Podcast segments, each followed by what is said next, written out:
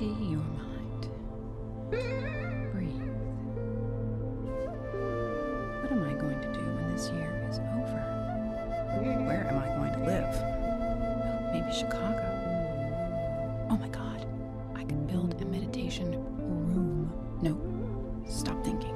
Why is this so hard?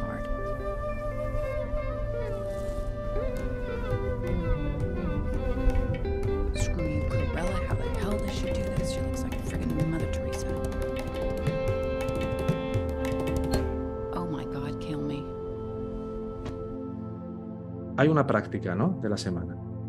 Y de repente viene un pensamiento, eh, eh, obviamente imbuido por el ego. Otra vez la práctica. Si yo lo que tengo que hacer es autoindagar, esto otra vez tiene que ver con la mente, imagínate, ¿no? Esto tiene que ver otra vez con la mente y si puedo ir al sí mismo. Y, mientras estás diciendo esto, no estás yendo al sí mismo, ¿no? Estás ahí, ¿no? Y entonces dices, no la voy, no la voy a hacer porque este tipo de práctica ya me ha pasado antes y está uno ahí en su propio vaticinio personal, regodeándose. Esta práctica yo sé que como antes no me ha ido bien, al final voy a terminar de mala uva como terminé con mi padre y vamos a tener una bronca de tres pares de narices y tal. Y entonces me estoy sintiendo insuficiente de poder llegar a hacer bien la práctica. Quizá por un estado, un exceso de autoexigencia, quizá por una sensación de que ya me creo insuficientemente capaz de poder hacerla bien, por cualquier treta que me esté jugando ahí. ¿Para qué me quiero sentir insuficiente? Para evitar encarar el hacer esa práctica, porque siento que si la encaro, si la hago, si la llevo a, a buen puerto, finalmente me voy a terminar sintiendo culpable porque no la voy a hacer bien. Porque creo que no la voy a hacer bien. Y entonces como sé el aguijón de culpa, cómo se siente de mal, y no me quiero volver a sentir y a confirmar que es verdad que no me tomo en serio o lo suficientemente en serio este camino o lo que sea, voy a dejar mejor la práctica de lado contándome que yo ya no la necesito, que no me hace falta, que yo estoy más allá de esa práctica o lo que sea, porque en el fondo lo que no me quiero es volver a topar con lo que vaticino que me va a ocurrir si la vuelvo a encarar, porque lo que me ocurrió creo que se va a volver a repetir, que es lo que el ego siempre nos cuenta, que lo que has vivido se va a repetir una y otra vez. Es como el que ha tenido relaciones eh, de pareja que siempre han terminado en, en, en engaño, ¿no? En traición, por ejemplo, ¿no? Dice, no, es que no me, voy a, no voy a volver a involucrar en una relación más, porque sé que al final me va a poner los cuernos, ¿no? Entonces, creo que yo soy alguien traicionable o alguien engañable. Y eso es lo que me cuento y por lo cual evito las relaciones.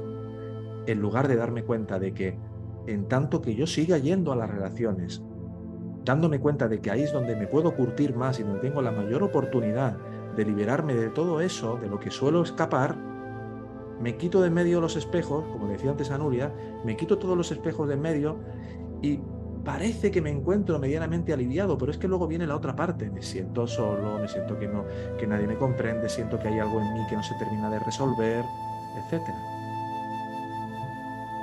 En este aspecto puede ser también que el simple hecho de no entenderla y dejarla y permitirme el no entenderla, esa insuficiencia también de, de dejarla, no hacerla y no entenderla y se repite.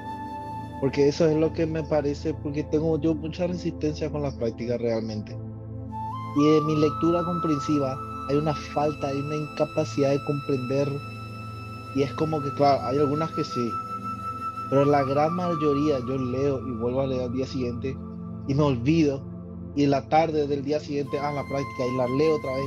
Hay una falta de comprensión al nivel que yo quiero, como para ir y explayar esa práctica en mi día a día y ir a buscarla, a hacerla. Es como un sabueso que va buscando y va olfateando, bueno, y a mí hay una falta. Como yo leo la práctica, hay una falta de comprensión a donde yo quiera ir a ponerla en práctica me voy y es como todo, no entiendo, no la entiendo. Y que es, como, que parece. es como decir, como no la llegué a comprender completamente, entonces no me vale. Que es una forma de autoexigencia extrema. Oye, voy a comprender hasta donde llegue. Es como si cogieras el Arunachala Stuti Panchakam, ¿no? los versos de Bhagavan, Arunachala, y quisieras llegar a, a, a, integrar y asimilar profundamente todo el bhakti, toda la devoción y todo el amor por el ser, así, por leerla de, Ah, entonces, como no voy a sentir el mismo amor que tenía Bhagavan por Arunachala, no paso de leer estos versos. No, tenemos que ir como podamos. Y eso sí, si no entiendo algo, fíjate que es una de las premisas no básicas de, la escuela, desde que llegáis siempre lo decimos, pregunta, pide ayuda. Por ejemplo, Ana María, si llega una práctica, llega por escrito y, no puedes leer, ponte gafas. Y si no te funcionan las gafas, búscate unas gafas más fuertes. Y si a pesar de eso no funciona, manda un correo a la escuela y pide que te lo mandemos en audio. Lo que nunca vamos a hacer es suplir vuestra responsabilidad. Tratamos de estar mm, lo más claros posibles en entender cuando alguien nos pide algo para evitar hacerse responsable de la parte que tiene que poner cada uno para ir más allá de sus propias limitaciones y cuando es realmente una petición de amor que nos está llegando de un hermano porque está tratando de poner lo mejor de sí mismo en poder hacer una práctica, por ejemplo, y realmente pues, pues, pues, pues no, no, puede ser. Entonces, mándame un audio o mándame lo que sea. Muchas gracias.